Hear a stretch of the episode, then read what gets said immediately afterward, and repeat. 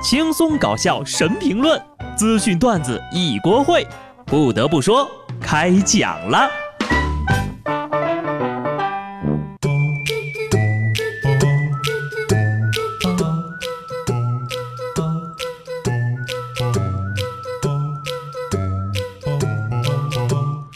Hello，听众朋友们，大家好，这里是有趣的。不得不说，我是机智的小布。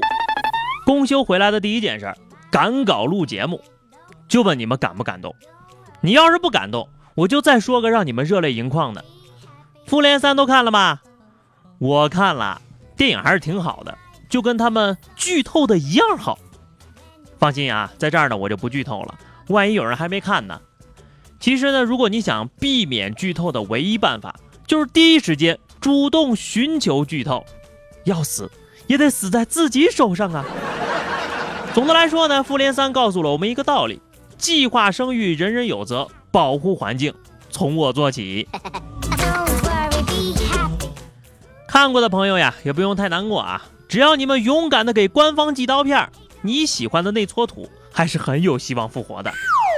其实，在这些电影、电视啊，包括游戏里，拥有主角光环的人死而复生，就这种桥段啊，出现的并不少见。但却有那么些人把这种虚构的情节当了真了。说重庆的兰女士呀，最近呢在工厂加班的时候，突然就接到了十九岁的儿子发来的自杀信息。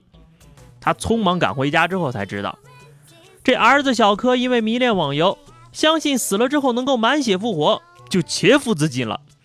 后来呢，伤口的疼痛使小柯受不了了，自己打了幺幺零和幺二零报了警。来来来，这个事儿我们来小声说说啊，我就怕声音太大，把那群专家给吵醒了。这样啊，以后游戏就会禁止复活了，否则会误导青少年，以为自己有同样的能力，残害身心健康呀。要我说说这孩子啊，哥们儿呀，你说你连会员都没充就想复活了，那么多游戏白玩了。得亏家里就你一个呀，要是有你们兄弟俩，还不得互捅刷经验呢。据小柯事后说呀，也是因为自己的一时冲动，让母亲丢了工作。等出院之后呀，找一份工作，踏踏实实的报答母亲。这个结局呢，也算是不幸中的万幸了吧。经历了这么一次思想上的悔悟，也算是他满血复活了。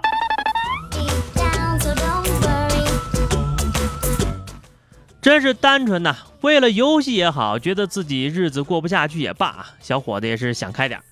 现在谁不是为了房子、车子、孩子、老子、票子负重前行呢？你说你现在都想复活了，等以后你上有老下有小的时候，你还不得直接考虑长眠呢？我们总说呀，人越炫耀什么，他就越缺什么。其实我觉得这话不对。有时候呀，人家炫耀的理由很简单，我有。你就说前两天啊，有网友爆料成都一幼儿园，因为班上有女生打这个同学哈，老师就将他单独安排座位的决定，一不小心呢发到这家长群里了。随后呢，该女孩的家长呢就在群里威胁说：“你对严书记女儿说这话是什么意思？”并要求学校把这老师给开除了。不仅如此啊，这位严夫人还曾在家长群中直言自己家孩子已经被当地某知名小学内定了。不过呢，根据学校其他老师回应称呀，这位老师并没有被辞退，还在正常工作。继我爸是李刚之后，我爸是书记系列就要火热出炉了。人严夫人都说了，老师被开除了，你们这边居然敢说没有？你们这样做是不是在说严夫人说谎呀？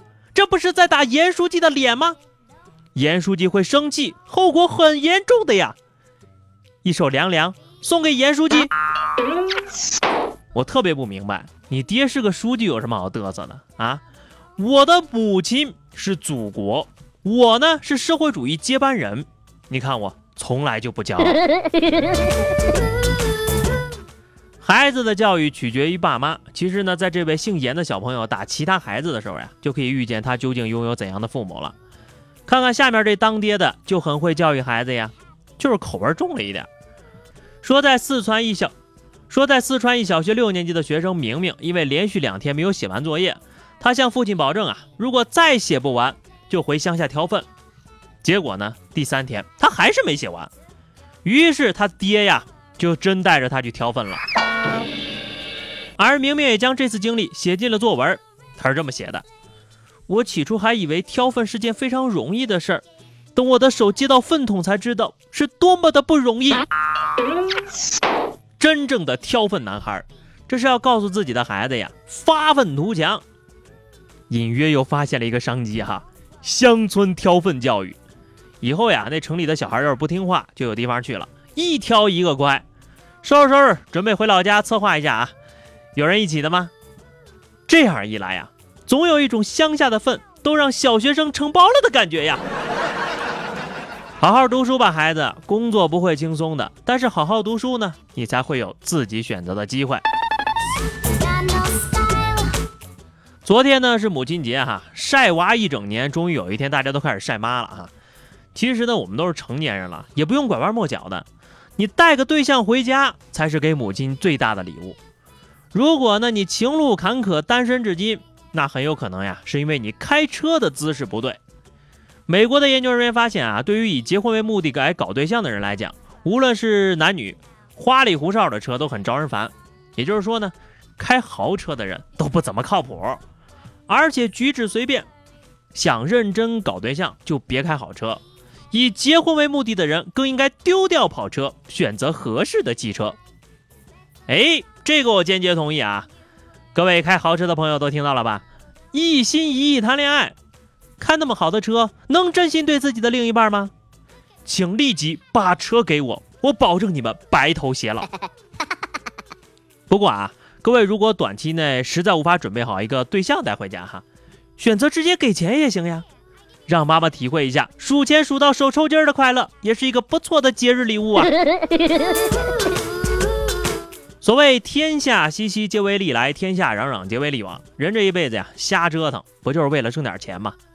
说杭州姑娘小洛啊，下班路上呢，我遇见劫道的了，一只大手就把他嘴给堵着了，另一个男的呢，就使劲把他拉进了绿化带，要抢钱。你就现在这行情，大家也知道，谁出门还带现金呢？小洛说自个儿没有现金啊，但如果二位大哥需要呢，可以把这支付宝里的一千二转给二位。俩大哥也是实在人呐，掏出了手机，用扫码支付的方式抢了小洛一千块钱，还给人留了二百，然后迅速逃离了现场。两个小时之后，这俩人就被警方给逮着了。他们交代呀，因为没找到合适的工作，钱花光了，就动了抢钱回家的念头。经过踩点的，趁路上行人稀少的时候，向小洛下了手。你们呐，找不着工作是有原因的，真的，就这种智商，也就基本告别土匪圈了。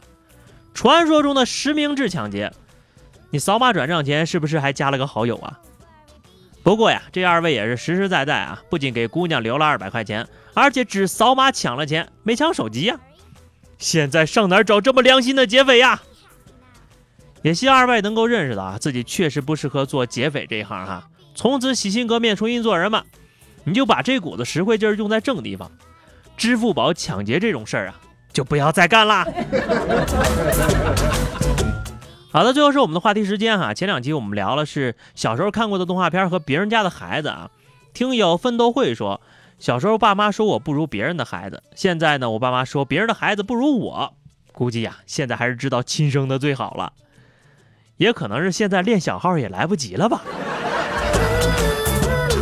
听友甜 C 美一滴说哈，我就是故事里别人家的孩子呀，我爸妈就很知足了，说别人家的孩子还不如我呢，还好小时候没住你们家对门。听友甜心猫咪说，代表月亮消灭你，哎，这个我还真看过啊，男主角是叫那个夜里胡椒面是不是？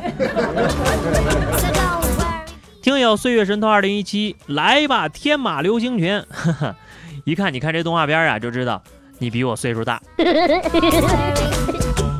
好的，本期话题哈，大家都说实话啊，你的爸妈在你小时候是怎么让你听话的？欢迎在节目下方留言。